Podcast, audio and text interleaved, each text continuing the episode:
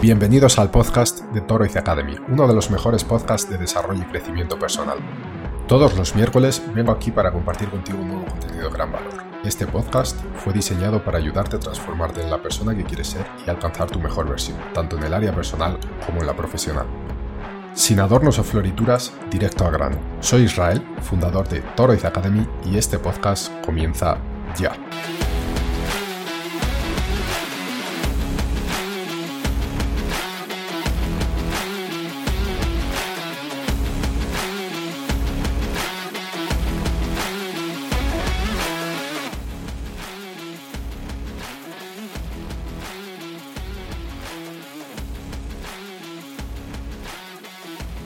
Bienvenidos y bienvenidos a La Singularidad, un nuevo programa de desarrollo personal donde todas las semanas intentamos traer un invitado o una invitada, especialista en, algún área de la vida, para que nos cuente y nos enseñe algunas cosas para hacer nuestra vida un poco más leve y mejor.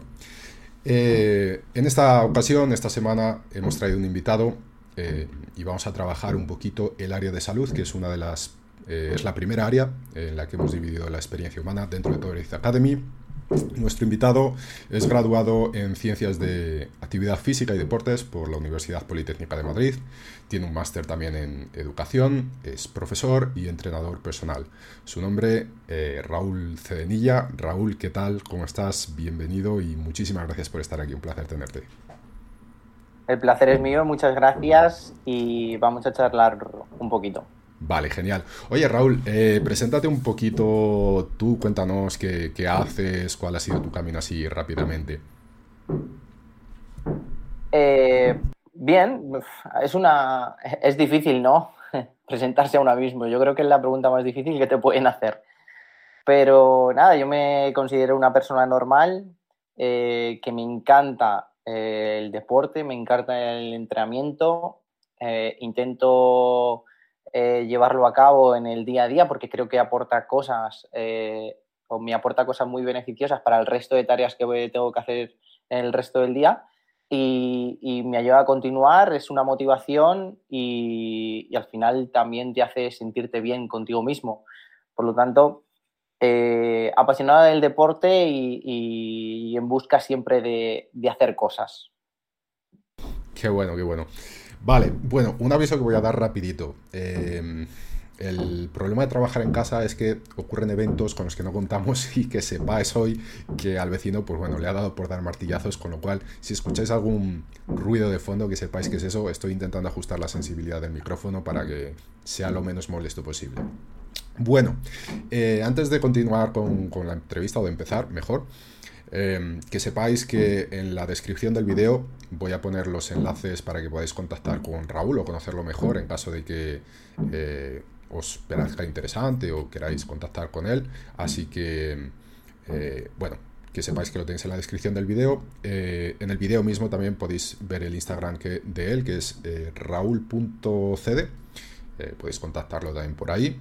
Lo podéis encontrar en LinkedIn y nada, ya os digo que después os dejaré los enlaces. Bueno, em, antes de, comenzar la entrevista, em, sí que me gustaría dar un aviso que lo doy en todas las entrevistas y es lo que vamos a hablar hoy aquí es súper válido, es muy serio, pero como todo, y es uno de los preceptos que tenemos en Toriz Academy, no lo toméis como una verdad absoluta, es decir, cogedlo, experimentarlo, aplicarlo a vuestra vida, ver los resultados, si os sirve genial y si no, pues oye, a otra cosa. Em, Raúl, ¿qué vamos a aprender hoy? Que nos deberían haber enseñado en la escuela. Hoy vamos a hablar sobre la importancia del entrenamiento de fuerza. Qué bueno, qué bueno. Genial. Bueno, pues eh, dicho esto, podemos comenzar. ¿Estás preparado? Preparado. Preparado. Preparadísimo. Genial. Por el precio de un refresco, un café o una chocolatina puedes estar ayudando a cientos de personas a transformar su vida además de la tuya. Nuestra misión en Toroiz Academy es ayudarte con tu desarrollo personal y el de miles de personas. Para ello, además de algunos cursos y contenidos exclusivos, generamos contenido gratuito todos los días en todas nuestras redes sociales. Si te gusta, si te sirve y crees que tiene valor tanto nuestro contenido como nuestro proyecto, la mejor forma de apoyarnos es a través de Patreon. ¿Qué es Patreon? Patreon es una plataforma de mecenazgo donde puedes apoyarnos con una pequeña cantidad mensual. Para apoyarnos es muy sencillo, accede a patreon.com barra Academy y escoge la suscripción que más te convenga. Además, dependiendo de la suscripción, puedes acceder a contenido exclusivo, obtener descuentos de hasta un 75% en nuestros cursos o participar en nuestra comunidad de WhatsApp. Bueno, primera pregunta. Em, Raúl, corrígeme si estoy equivocado, pero a grandes rasgos creo que podríamos decir que podemos dividir el ejercicio en dos, aeróbico y anaeróbico. Em, lo que, lo que comúnmente, ¿no? quizá quien no, tiene más conocimientos técnicos conoce como ejercicio de cardio y ejercicio de fuerza. Eh, tu especialidad en este caso, y de lo que vamos a hablar hoy, es el entrenamiento de fuerza y más allá del aspecto visual y estético que eh, se refleja en nuestro cuerpo eh, cuando realizamos este tipo de ejercicios, ¿por qué es tan importante este entrenamiento de fuerza? ¿Y por qué es tan importante ganar masa muscular? Que hoy también en día se habla mucho. Tienes que ganar masa muscular. Eh, es decir, además de que obviamente vas a estar más bonito, más bonita, ¿no? Con tu cuerpo, pero ¿por qué es importante? ¿Cómo impacta esto en nuestra salud? A ver, aquí hay, hay varios conceptos que tenemos que, que aclarar, ¿no? De forma sencilla, no es que exista un ejercicio anaeróbico y un ejercicio aeróbico sino que estos son estados fisiológicos. Yo esto se lo hago entender a la gente, sobre todo a la gente que entreno y luego también a los alumnos, que es algo muy importante conocer eh, cómo se comporta nuestro cuerpo en primer momento y, conocer nuestra máquina, ¿no? que es con la que vivimos y es al final nuestra casa. Podemos tener eh, una mansión que si luego nuestro cuerpo no funciona, lo vamos a disfrutar poco.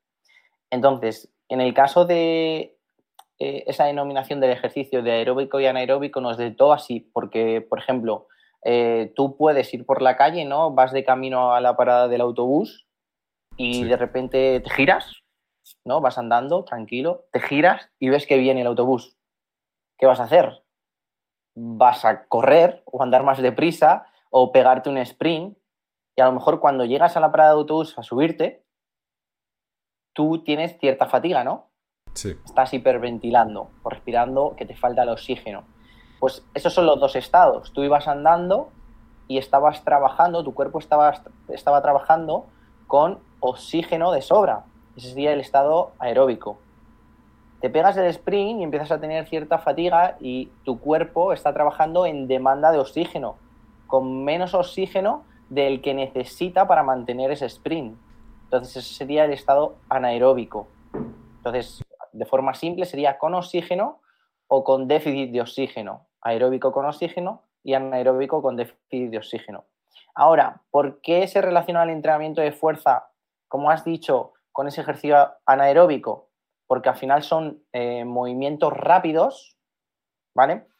Levantando cargas donde nuestros sistemas metabólicos, eh, a ver, tenemos varios sistemas y hay uno que, que está eh, súper relacionado con el entrenamiento de fuerza, que va a ser el sistema de los fosfágenos. Se, llama así también el sistema de la fosfocreatina, por eso mm, ese suplemento que siempre se escucha, ¿no? De la creatina en el mundo del entrenamiento. Y, si ya lo llevamos a, lo largo de la sesión, sí que podemos decir que en algunos momentos entraremos en un estado de, de anaerobia, pero en general va a ser eh, aerobia también. Por lo tanto, no, sería cardio aeróbico, fuerza anaeróbico, porque, por ejemplo, si haces cardio y haces un hit, pues también vas a entrar en, una, en un entrenamiento anaeróbico, porque vas a subir tu intensidad. a, mí me gusta más, al final tenemos que, que entender que todas las capacidades físicas están muy relacionadas, pero aquí viene lo importante, y es que desarrollando y mejorando la fuerza, vas a mejorar el resto de capacidades físicas, como son eh, la velocidad, la resistencia y la flexibilidad. Pero si, por ejemplo, te centras solo en mejorar la flexibilidad, no vas a mejorar la fuerza. Entonces, por eso a la fuerza se le considera la capacidad física por excelencia y por eso es tan importante entrenar la fuerza. Luego podríamos, podríamos relacionarlo también con, con, lo que llaman ahora la principal enfermedad, no sé si lo has oído, pero ahora a los años, a cumplir años, al hacernos mayores, al hacernos viejos, se le llama que es la principal enfermedad, porque cuando vienen las patologías? ¿Cuándo vienen las enfermedades? Tú ves a la gente joven y, nada, yo estoy como una rosa y hacen cosas, a mí eso no me va a pasar, ¿no? Lo ven todo muy lejos. Empiezan a cumplir años y ya vienen eh, los problemas. Y es cuando piensan en, ah, pues ahora voy a hacer ejercicio. No, eso es un grave error porque el ejercicio hay que hacerlo de manera preventiva para que no ocurran esas cosas. Y, justo relacionado con esto, la masa muscular, el, el, valor de masa muscular que tengamos a medida que vamos cumpliendo años, va a ser uno de los mayores indicadores del estado de salud que tengamos y el estado fisiológico que tengamos. A mayor masa muscular, seguramente tenemos, tendremos menos riesgo de desarrollar diferentes patologías. Wow, súper interesante. Qué bueno. De lo que nos has contado aquí, tengo dos preguntas que me acaban de surgir, ¿vale? La primera es sobre el entrenamiento de fuerza, que has dicho eh, que son movimientos rápidos. Em, ¿Cuál es la diferencia o cómo impacta en nuestro cuerpo a la hora de hacer entrenamiento de fuerza? Eh, por ejemplo, levantar peso, ¿no? De, de una determinada forma para entrenar un determinado músculo. Eh, ¿Cuál es la diferencia entre levantar peso, por ejemplo, haciendo series muy rápidas o hacerlo de forma lenta? ¿O no hay ninguna diferencia? Ah, sí, al final ya la, ejecución es diferente, ¿no? Por lo tanto, ya hay diferencia. Si, el movimiento se hace en más tiempo o en menos tiempo, eh, la diferencia, eh, como variable de entrenamiento, la diferencia fundamental es el tiempo bajo tensión, ¿vale? Que hay en una sola repetición. ¿vale? Tú puedes tardar en hacer una repetición dos segundos o en hacer esa misma repetición cinco, seis, siete. ¿Qué pasa? Que cuando nosotros hacemos la repetición lo más rápido posible, lo que estamos estimulando son las fibras tipo 2, las fibras rápidas. Y cuando hacemos un tiempo bajo tensión alto, hacemos ese movimiento lento, estamos enfacitando el trabajo en las fibras lentas, ¿vale? Entonces, ¿Por qué se relaciona este trabajo eh, con movimientos más lentos con la hipertrofia muscular?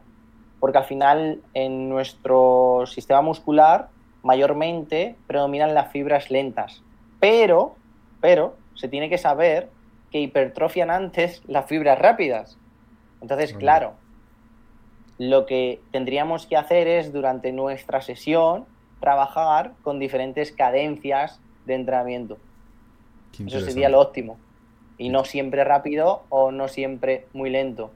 Luego también dependiendo del objetivo, ya sea estética o rendimiento deportivo. Por ejemplo, en rendimiento deportivo, eh, muy pocas veces le va a convenir al, al, atleta trabajar con cadencias lentas. Casi siempre va a ser moverlo lo más rápido posible, porque cuanto más rápido muevas la barra, más fuerza ejerces. Al final, si mueves la barra a mayor velocidad, es, más fuerza que estás representando, más fuerza aplicada. Y eso se representa luego en su deporte. Ok. Yo, yo lo que había oído sobre esto, y, creo que más o menos está de acuerdo con lo que, con lo que me estás diciendo, ¿no? Pero corrígeme si estoy equivocado, es que eh, si quieres ganar fuerza era mejor ejercicios rápidos y si quieres ganar masa era mejor ejercicios lentos. Pero, pero ¿y cuál es la diferencia entre fuerza y masa? No lo sé. Dímelo tú, que eres el experto. claro, ahí, vamos, ahí vamos. O sea, para crear masa muscular se necesita también fuerza. Hay gente, o oigo yo a veces, eh, oye, mira, eh, ese chico o esa chica, qué fuerte, qué fuerte está, vaya masa muscular. Y le dicen, oh, eh, pues se está hormonando o se está tomando sustancias. Nada, ese no tiene fuerza, es todo agua. Mentira. O sea, está totalmente relacionado la fuerza que puede ejercer una persona con su diámetro muscular. Si tiene un bíceps así, va a poder aplicar más fuerza que si tiene un bíceps así. Entonces está totalmente relacionado. Esa persona que eh, aparenta estar fuerte, va a estar fuerte. Ahora nos podemos encontrar gente que no aparenta estar fuerte y sí que está fuerte. Y eso es porque, como tú dices, ha centrado todo su entrenamiento en, eh, un, en un, estímulo neural, eh, donde enfatizas el sistema nervioso y enfatizas esos movimientos rápidos a levantar eh, cada vez más peso, como pueden ser, por ejemplo, los, los powerlifters. Que claro, tú crees que lo está moviendo lento, pero lo está moviendo lento porque a lo mejor tiene 200 kilos haciendo una sentadilla. Pero no, él está intentando realizarlo a la máxima velocidad, él o ella. Interesante. Y la última pregunta sobre esta primera parte. Has hablado antes sobre la creatina. Hoy eh, hay bastante literatura sobre este suplemento. Y bueno, creo que está en boca de casi todos que hacen ejercicio. ¿Tú la recomiendas? Yo sí, sí la recomiendo tomar. Eh, depende del objetivo también. Pero al final la creatina, eh, también no, te pienses que vas a tomar eh, creatina y te vas a poner fuerte, eso también se piensa, sino que te va a ayudar en este levantamiento de pesas y sobre todo en la recuperación entre series, que es al final en lo que se fundamenta este suplemento. Al final es la acumulación de esa creatina a, a nivel hepático y intramuscular. Entonces, ayuda a recuperar más entre series y que tus eh, levantamientos se mantengan a un alto rendimiento. Por lo tanto, si tú el nivel de tonelaje de la sesión es mayor porque no se acumula tanta fatiga, pues vas a mejorar más.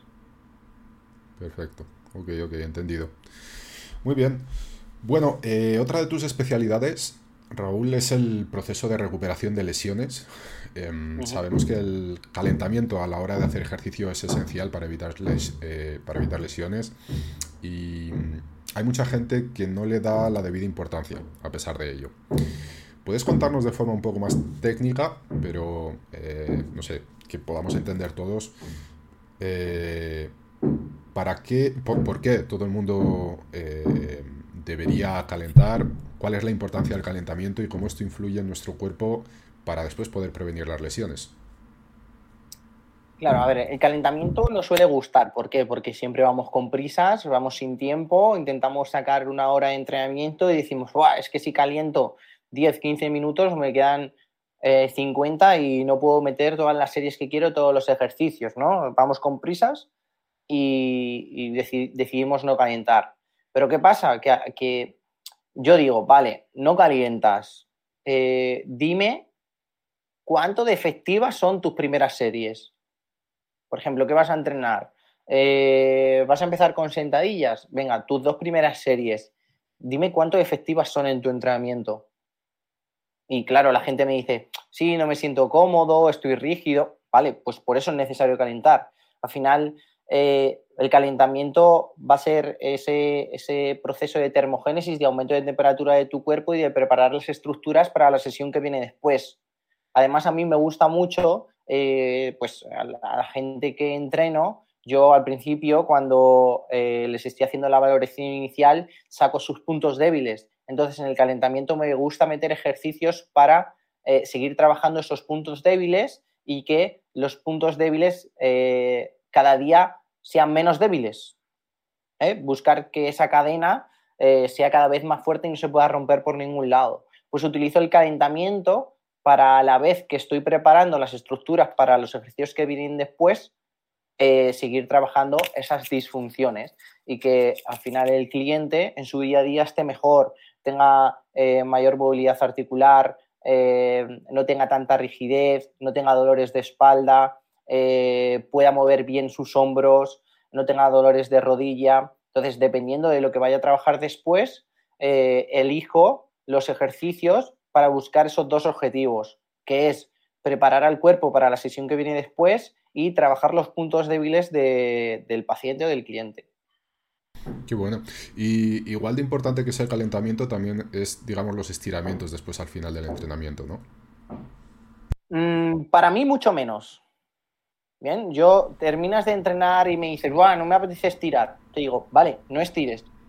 Pero si puedes, esta tarde tienes un ratito, estira, ¿vale? Porque al final se ha visto que los estiramientos de, después de una sesión de entrenamiento eh, no son tan beneficiosos como se creía, sino que son más placebo, son más mentales, ¿vale? E incluso en entrenamiento de fuerza puede haber interferencias. ¿Por qué? Porque tú has reclutado todas tus, tus unidades, eh, tus fibras, digamos, musculares, ¿vale? Eh, eh, has, provocado en tus diferentes músculos que hayas trabajado cierta tensión ¿vale? Y una acumulación de fluidos dentro de esos músculos que han creado ese, ese estrés y ese, cuando sales del gimnasio, que sales como bombeado, ¿no? Bien, pues ese bombeo, pues lo digo de forma coloquial para que se entienda, a lo largo del tiempo, todo lo que se pueda mantener va a ayudar a, este daño muscular y posteriormente a ese crecimiento muscular. Si nosotros justo después eh, extendemos el músculo y tratamos de relajarlo con los estiramientos, lo perdemos. Por eso, por eso se provocan esas interferencias.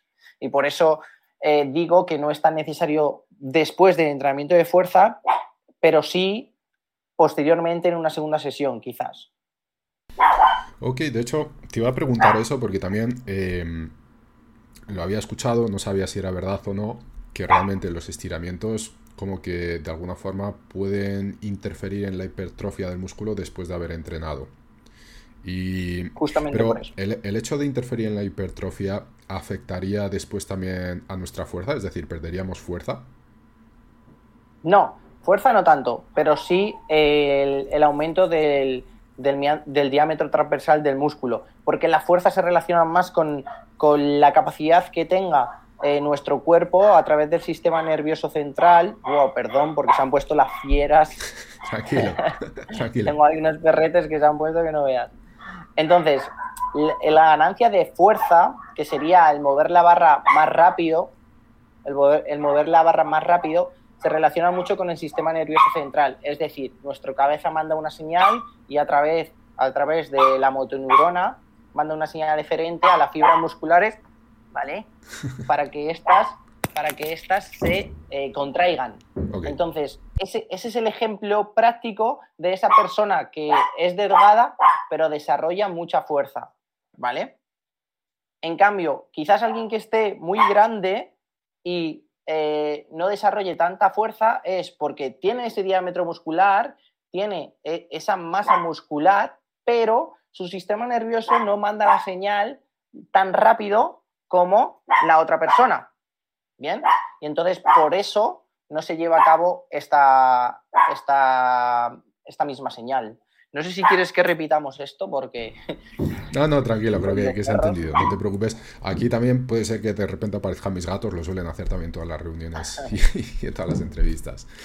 Em, insistiendo un poquito más sobre este asunto, y ya esto te, te, lo pregunto hasta por experiencia personal unos años atrás que tuve, un segundo, un segundo. Sí, un segundo.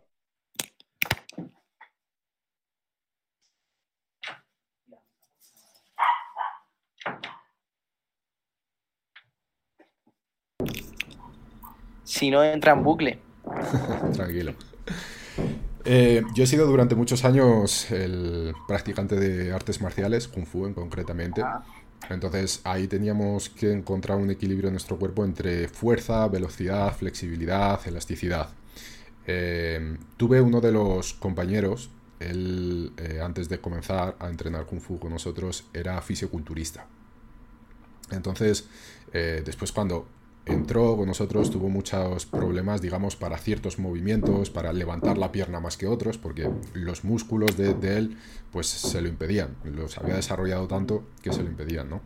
Eh, entonces, e, en esta búsqueda de este equilibrio, em, tú ¿qué ves más eh, saludable, por así decirlo, para el cuerpo? Es decir, enfocarse más en la masa muscular o quizá enfocarse más en la fuerza y encontrar un equilibrio para tu elasticidad, para eh, tu agilidad. Porque al final creo que si estás, digamos, muy cuadrado, ¿no? Si tienes muchísima masa muscular, vas a perder en, eh, quizá en velocidad, en elasticidad, en...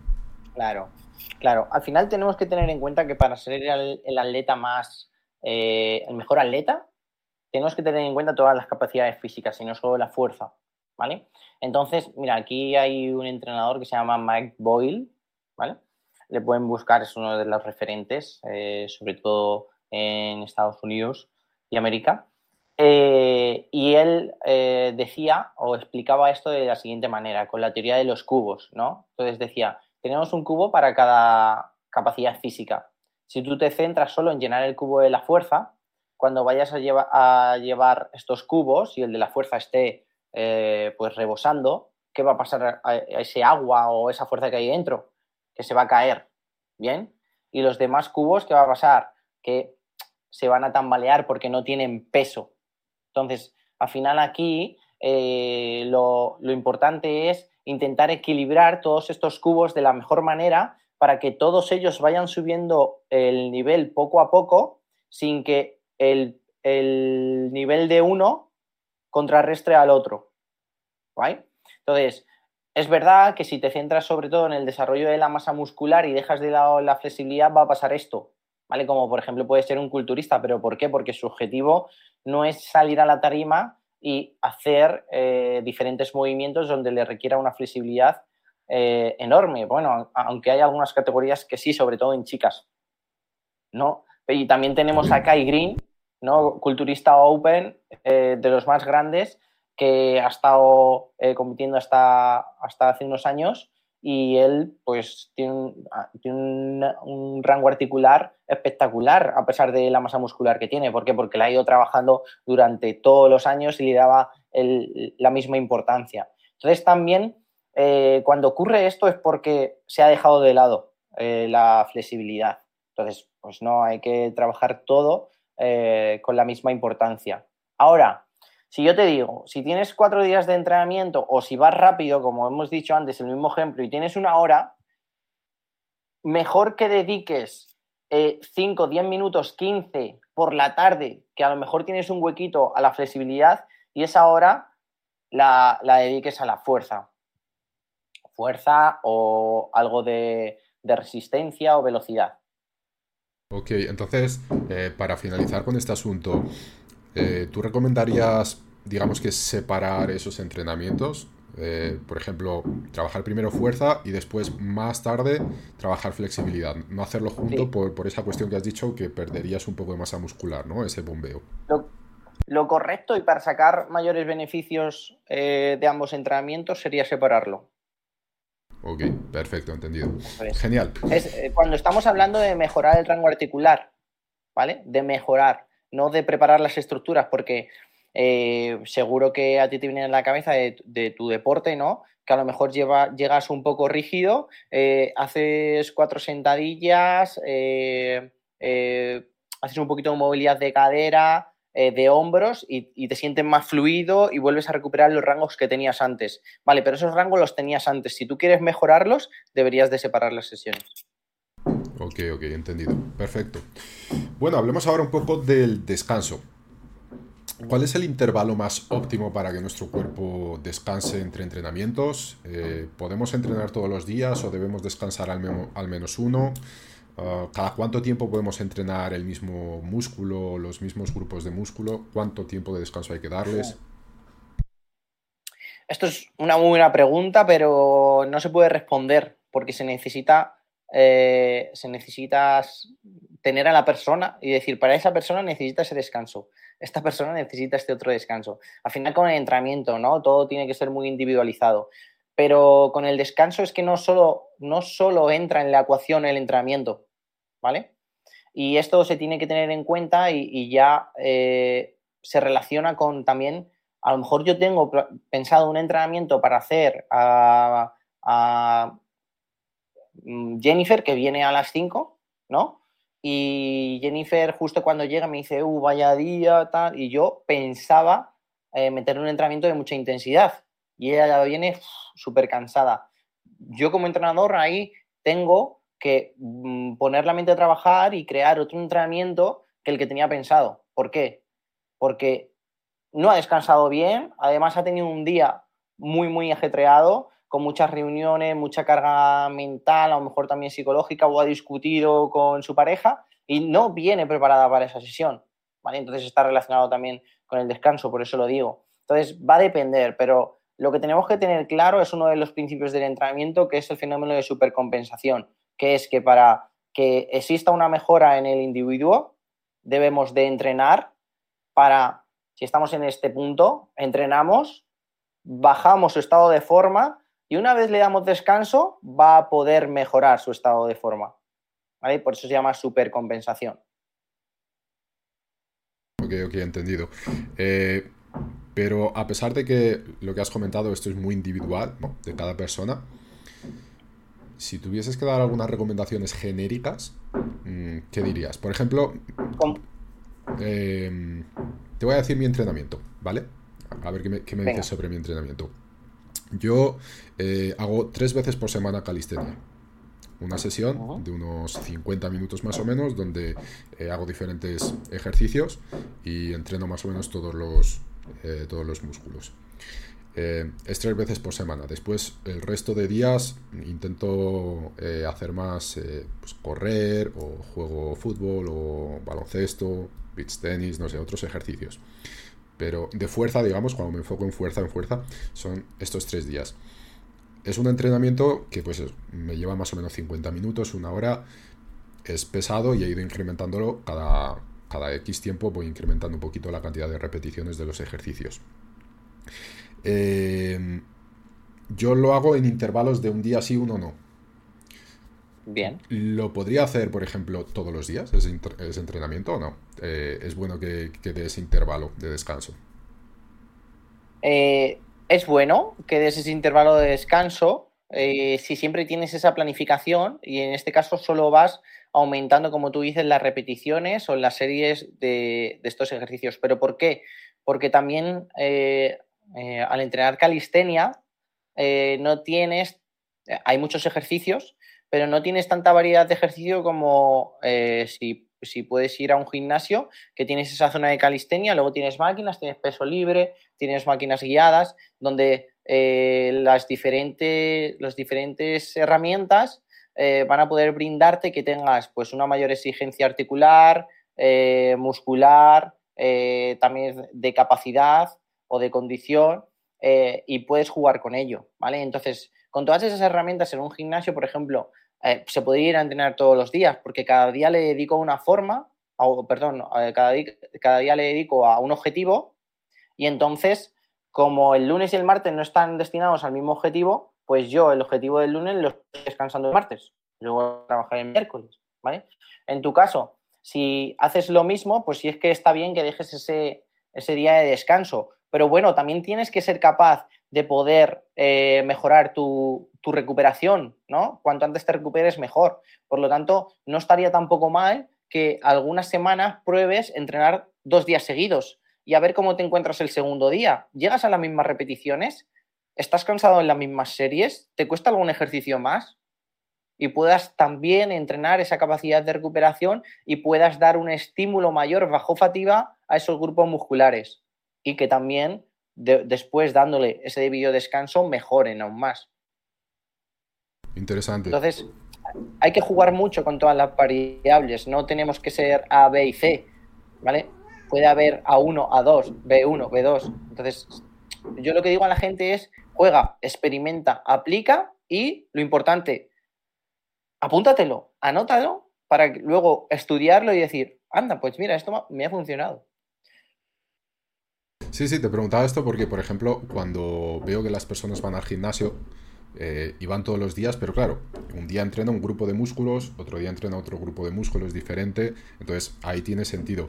Eh, la pregunta era más o menos esa, ¿no? Es decir, todos los días podría entrenar el mismo grupo de músculos o no, es mejor darle un descanso. Pero por lo que me has dicho, es bueno, le doy un descanso, pero yo qué sé, la próxima semana no le voy a dar, voy a entrenar dos días seguidos a ver qué es lo que ocurre, ¿no? Exacto. Qué bueno. Eso es. Genial. Y hablando de esto, a pesar de que entiendo que todos los músculos son importantes, ¿existe algún músculo o grupo de músculos que son más importantes o prioritarios que otros al ser ejercitados? ¿O deberíamos darle a todos la misma importancia? A ver, va a depender por movimientos. Eh, o, yo creo que habría que clasificarlo mejor por movimientos, ¿vale?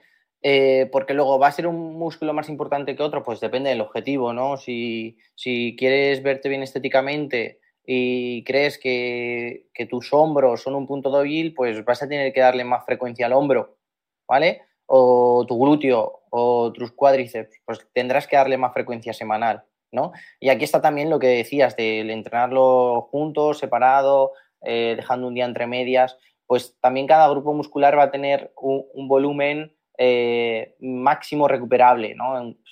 Pues si yo tengo que hacer del cuádriceps, eh, me lo invento, 36 series semanales, bien, las puedo hacer en un día o las puedo dividir en dos, ¿vale? Pero al final las series semanales son las mismas. Entonces, si yo eh, voy mal eh, porque pues, me cuestan mucho estos movimientos, tengo muchísimas agujetas, pues no las voy a hacer en un día. Lo que voy a hacer es dividírmelo en dos y voy a dejar uno entre millas de descanso. Entonces, por eso va a depender mucho de, la persona, ¿no? y, lo que lo que decía de los movimientos, al final yo creo que esto es mucho mejor entenderlo en vez de por músculos, por movimientos, para ver si son importantes o no. Bien, entonces, a ver, se, puede relacionar de las, dos de las dos maneras, pero creo que por movimientos se entiende mucho mejor. ¿no? Nosotros tenemos diferentes patrones de movimiento fundamentales, que son el empujar, el tirar, ¿vale? La flexión de rodilla, la flexión de cadera. La zancada, es que se, me corta y no sé si se me escucha. No, de momento está bien. ¿Vale? Y luego el traslado de cargas, que sería el caminar con cargas. Entonces, entendiendo esto, nosotros podemos crear los diferentes ejercicios. Y esto lo podríamos relacionar también con los músculos, pero es que al final salen todos los músculos. Entonces, ¿por qué considero que es eh, más efectivo por movimientos? Porque se relaciona más con el día a día de las personas. Pues una persona eh, puede tirar de algo para abrir un cajón, que esté arriba, que esté abajo, tiene que coger una posas de la compra y tiene que hacer una bisagra de cadera.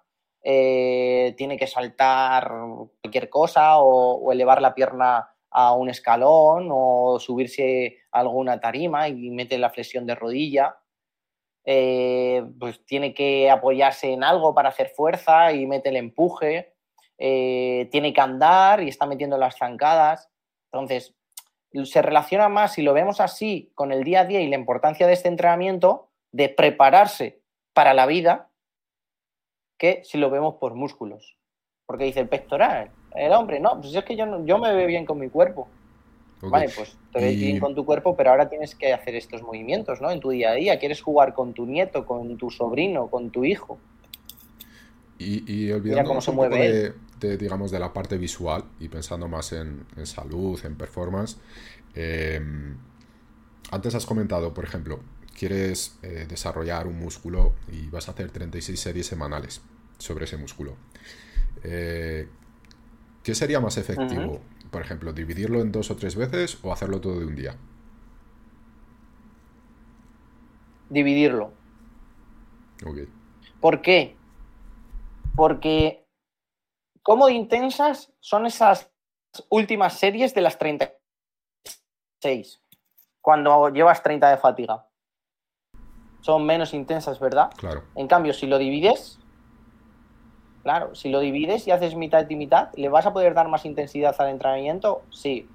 Yo soy, a ver, luego va a depender de también las corrientes de los entrenadores, ¿no? Pero yo soy un, defensor de la intensidad.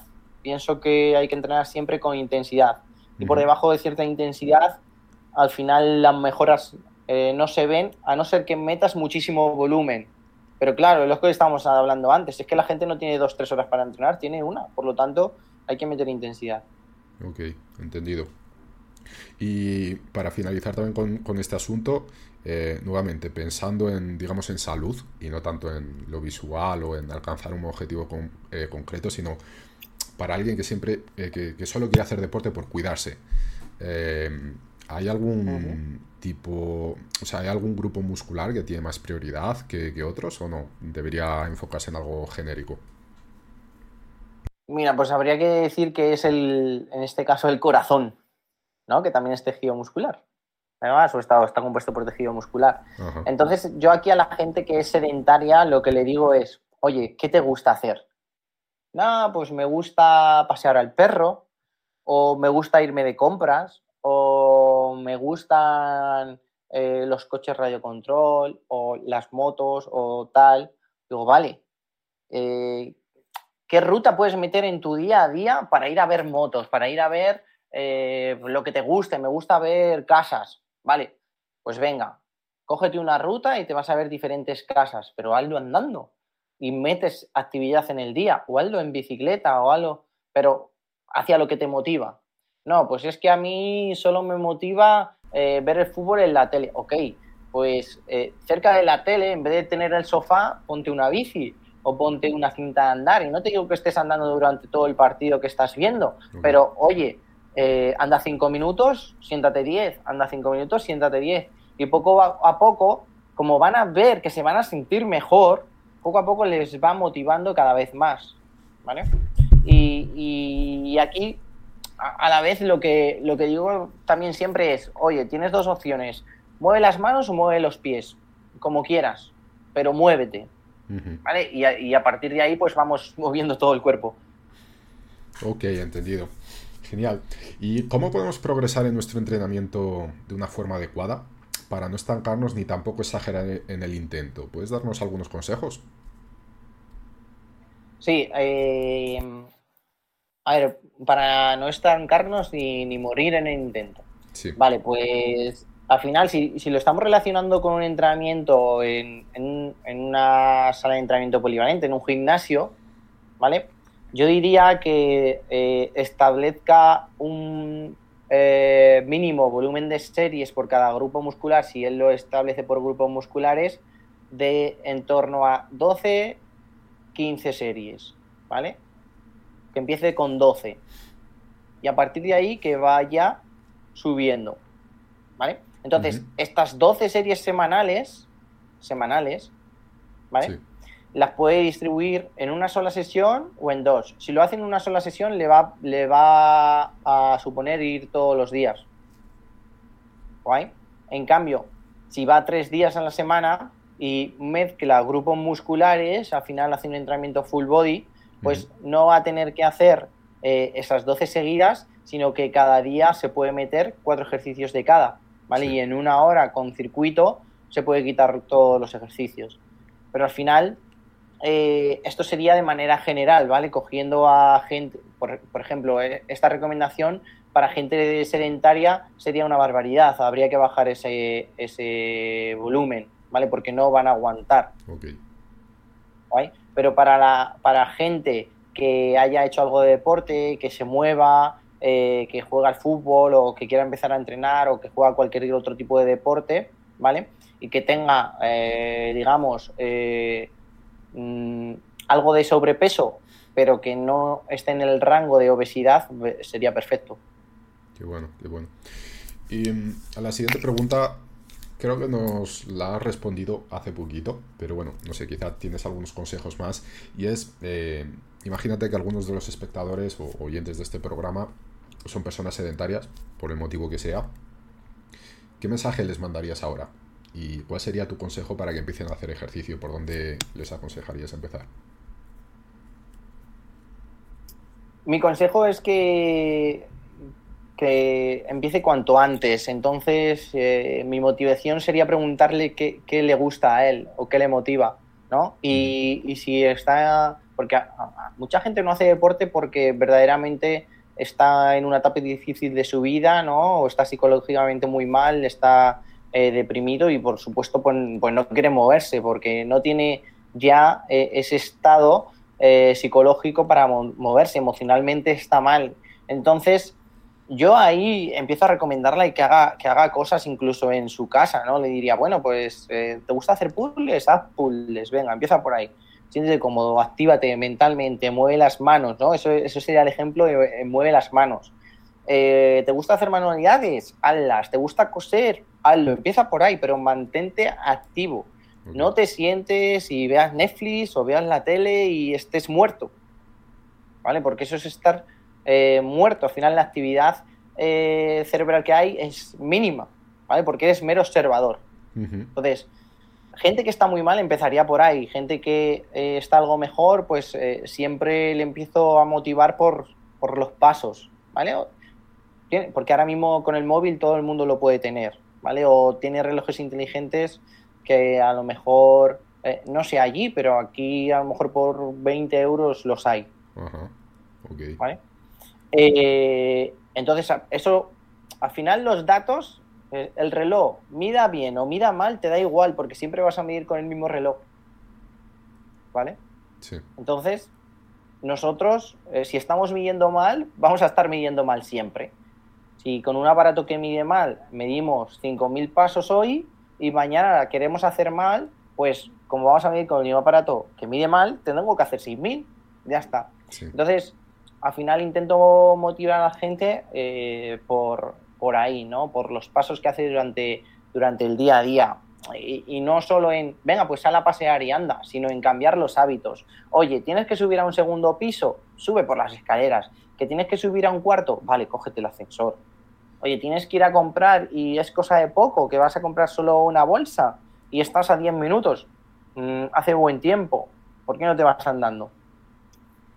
Tienes que ir a esta parada de metro. ¿Por qué no paras en la anterior y te vas hasta esa andando? Ok, entonces, para este tipo de personas el entrenamiento de fuerza sería algo secundario, ¿no? el primer objetivo es comenzar a moverse. Exacto, es secundario porque no están preparados para ellos, porque tú les metes en una sala de entrenamiento y se deprimen, ¿vale? A no ser que entren con un grupo.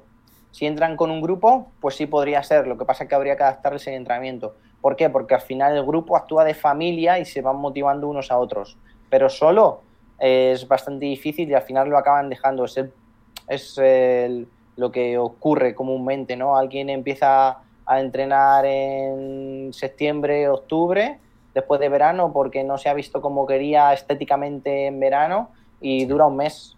Eh, al final de esto viven los gimnasios, de la gente que paga y no va. Las grandes cadenas viven de esto.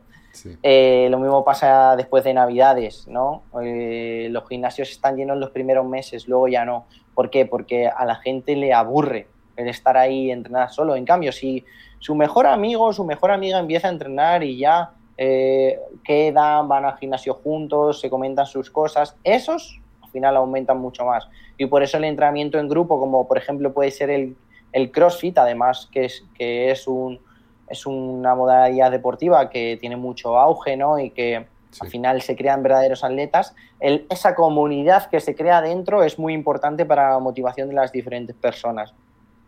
Siempre que luego el entrenamiento esté adaptado a su condición, sería perfecto. Sí, de hecho, bueno, dicen que, el CrossFit, el CrossFit la, comunidad que parece una secta, de tanto que tan fuerte que es esa, esa familia. Claro, porque sufren juntos, ganan juntos, pierden juntos. Entonces, y, es curioso porque creo que es un comportamiento muy común, digamos, de las personas que están sedentarias, que dicen, no estoy haciendo nada, me voy al gimnasio, ¿no? Eh, y, quizá, como comentas, es, entre comillas, un, error muy común que eh, la mejor estrategia para esas personas que son sedentarias, en lugar de decir, me voy a apuntar a un gimnasio, igual sería comenzar a moverse y dejar eso para otro momento. Genial. Eso es. Bueno, por último, Raúl, eh, sabemos que hacer ejercicio es bueno para la prevención de algunas enfermedades, tanto físicas como mentales, pero además de eso eh, está estrechamente ligado con la longevidad. ¿Puedes explicarnos por qué? Em, a ver, eh, con el tema de la longevidad es lo que hablaba antes, ¿no? A medida que cumplimos años, empiezan a venir las enfermedades y las patologías. ¿Vale? ¿Esto por qué se da? Eh, sobre todo es porque pues a partir de los 40 años nuestro sistema endocrino se empieza a mermar, eh, los niveles de, hormonas gónadas, como pueden ser andrógenos, testosterona, empiezan a ser, empiezan a desequilibrarse, ¿no? Y, nuestra masa muscular, tanto en hombres como en mujeres, empieza a decaer, empieza a ser menor cada año que pasa. ¿vale? Entonces aquí el entrenamiento de fuerza cumple muchísima, muchísima, muchísima importancia, ¿no? Para la longevidad. Y esto está relacionado también con una molécula, con la con NAT, que es la nicotinamida, que está relacionado con la B3 también, ¿no? Es una molécula que está relacionada con la eh, producción de energía, nuestra moneda de cambio de energético en nuestro cuerpo es el ATP, el adenosin trifosfato, ¿no? Está relacionado también con con esta producción de energía de ATP, con la, con la degradación eh, proteica, con la degradación muscular, la recuperación de los diferentes tejidos, eh, las horas de descanso, ¿vale? Entonces, a medida que cumplimos, esta nicotinamida en nuestro cuerpo se va reduciendo. Entonces, cada vez, pues, gastamos eh, menos, menos calorías por unidad de tiempo, por eso tenemos que comer menos, pero nos pasa al revés, que comemos más y nos movemos menos. Tenemos menos masa muscular, por lo tanto nuestro sistema endocrino va a ir a menos también, no vamos a ser metabólicamente tan activos. ¿vale? Dormimos peor, por lo tanto también va a ir a menos. Comemos peor, va a ir a menos, y ahí es donde empiezan a crearse todas estas patologías y empieza a haber ese desequilibrio eh, fisiológico en nuestro cuerpo. Entonces, de forma simple hay tres cosas fundamentales, ¿no? Que es eh, la masa muscular, la nicotinamida y luego todos los hábitos saludables que van a hacer que esto se mantenga y no baje tanto a medida del tiempo, que es pues, el entrenamiento, eh, el HIT, el entrenamiento de alta intensidad, el descanso, la comida, ¿vale? El ayuno intermitente parece que también en algunas investigaciones eh, se ve beneficioso. Eh, los ritmos circadianos, eh, comer cuando estamos preparados para comer, ¿vale? También por, esa relación de insulina-glucagón. Entonces, parece ser, o, sea, parece ser, parece que volvemos siempre a lo mismo, ¿no? pues si fuera tan fácil, ¿por qué no lo hace todo el mundo? Porque, porque es muy fácil. Al final es, hacer lo que en verdad e, es hacer lo que se hacía hace mucho tiempo. ¿Qué pasa? Que hace mucho tiempo no teníamos tanto estrés, no teníamos esos horarios de trabajo, eh, no teníamos que luchar contra eh, redes sociales eh, que nos impiden el descanso, contra series, contra, bueno, pues al final lo que es la sociedad hoy en día, ¿no? Y, y muchas veces hay que pararse a pensar si entramos en esa rueda o decimos, oye, vamos a intentar coger el control de la situación y vamos a crear unas pautas que hagan que, esto vaya mejor y no se acelere la máquina, sino que vaya cada vez a su estado original. Ok. Y ese segundo eh, pilar que has comentado, que creo que es nicotinamina, ¿se llama? Nicotinamina. Vale. Nicotinamina, adenosin, dinucleótido sería digamos, ¿cómo trabajamos eh, ese, pilar? ¿Qué, podríamos hacer para...? Esto se, esto se desarrolla en nuestro cuerpo de manera natural, ¿vale? Los suplementos que hay de esto no se han visto que se absorban completamente. Entonces, ¿cómo lo trabajamos? Con el entrenamiento, entrenamiento de alta intensidad, entrenamiento de fuerza, comer de manera saludable, lo que hablaba, descanso, intentar eh, vivir con las horas de sol, dormir con las horas de sueño, comer durante las horas de sol, seguir los ritmos circadianos, el ayuno intermitente me parece que ayuda. Interesante. Entonces es lo que es lo que te decía, que al final es lo fácil, pero por sociedad en la que vivimos se nos hace difícil.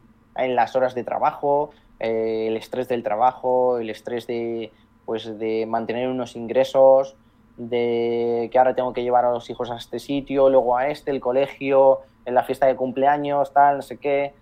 Entonces, son eh, demasiados compromisos. Sí, sí. Hay que aprender a decir que no también. Importantísimo, saber decir no. Muy bien, Raúl. Eh, vamos a pasar entonces a la fase final de, la entrevista, que te voy a hacer unas preguntas que también son genéricas y todos los invitados nos han respondido hasta ahora.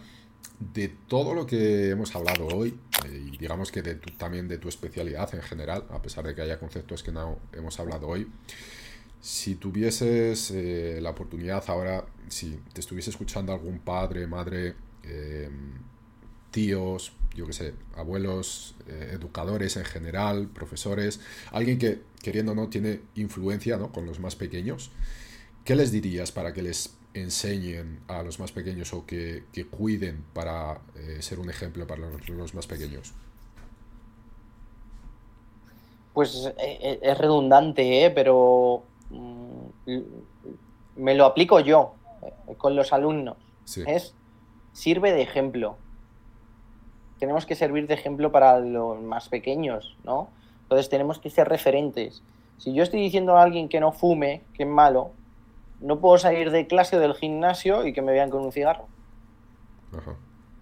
¿Vale? Si yo estoy diciendo que, que no coman ultra, ultraprocesados o que cuiden su alimentación, no puedo estar todos los días en el bar con un refresco o con un vino o con lo que sea y comiendo eh, fritos y de todo. Entonces, sirve de ejemplo. Al final, si un niño ve a su padre hacer deporte, el niño va a hacer deporte. Si un niño ve a su padre comer de todo, pues eh, verdura, huevos, eh, lácteos, carne, pescado, el niño o la niña lo va a comer. Si un niño ve que su padre se acuesta a las 10 de la noche, el niño se va a acostar porque es lo normal. ¿Vale? Que no quita que haya excepciones, días y, que hay que hacerlo también. Pero servir de ejemplo. Creo que es un buen consejo y, que yo intento llevarlo a cabo en mis días y si, bueno, si luego algún alumno ve esto, pues que también lo ponga en, comentarios si cree que es así. Genial.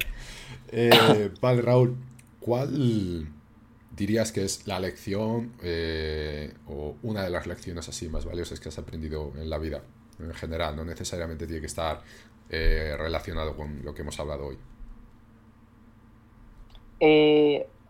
al final, igual, creo que el éxito está en la perseverancia, ¿no? Está en el trabajo. Eh, sobre todo hoy en día en redes sociales, ¿no? Que se ve, ¡guau! Eh, tengo un millón en dos días, eh, me lo invento, vendiendo en Amazon o con este método de entrenamiento o con tal. O sea, vale, puede que sí, pero que ahí no está el éxito. Si tiene, igual que tiene un millón en un día, se lo puede gastar en un día. Sí.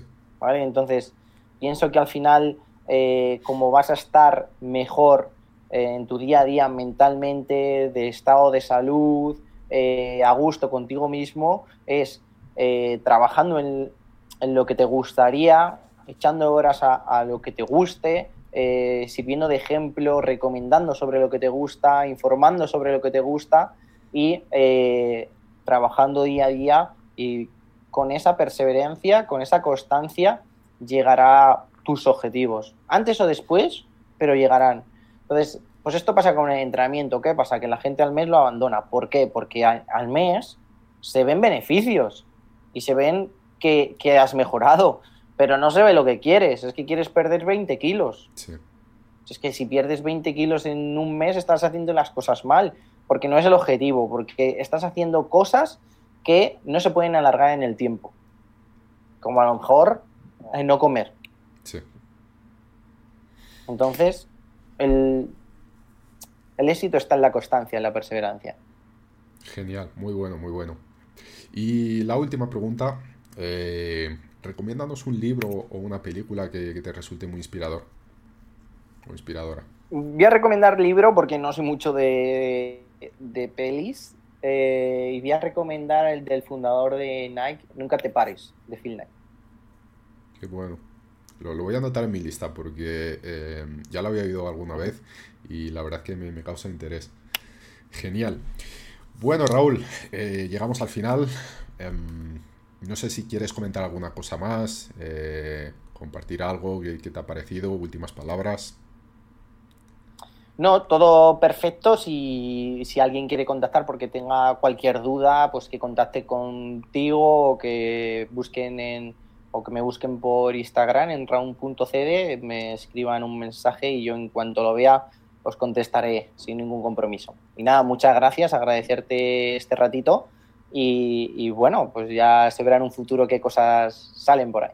Genial. Bueno, muy bien, pues eh, nada, ya sabéis, si queréis contactar con Raúl, también si no lo conocéis y, queréis conocer mejor el trabajo de él, lo tenéis ahí en Instagram, eh, que está ahí en el vídeo, y también voy a poner nuevamente sus enlaces en la descripción del vídeo. También cualquier comentario que tengáis es bienvenido, así que nada, dejadlo ahí en los comentarios, intentaremos responder, o podéis contactar directamente con, con Raúl. Y nada, Raúl, también muchísimas gracias a ti, ha sido un placer tenerte aquí, aprender contigo todo esto, ha sido súper interesante. Y estás súper invitado para volver y seguir hablando sobre todos estos temas cuando quieras. Así que nada, gente, muchísimas gracias eh, por estar aquí. Espero que os haya gustado este capítulo. Si es así, por favor, compartirlo con, con alguien que creáis que le puede servir, darle like, suscribiros al canal y nos vemos la próxima semana. Muchísimas gracias, un abrazo, chao.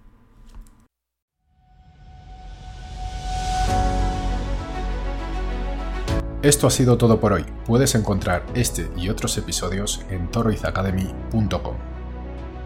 Además, si te ha gustado este episodio, por favor, valora nuestro podcast en cualquier plataforma, sea esta iTunes, Google Podcast, Spotify o YouTube y no te olvides de compartirlo con algún amigo familiar. Nuestra misión es ayudar a todas las personas que podamos a encontrar su mejor versión. Y recuerda seguirnos en Instagram, Twitter, YouTube y visitar nuestra web toroizacademy.com, desde donde podrás acceder a este y muchos otros contenidos de calidad, además de apoyarnos en nuestro Patreon. Si no es ahora, ¿cuándo? Si no eres tú, ¿quién? Si no es esto lo que quieres, entonces, ¿qué es? Toroiz Academy, tu mejor versión.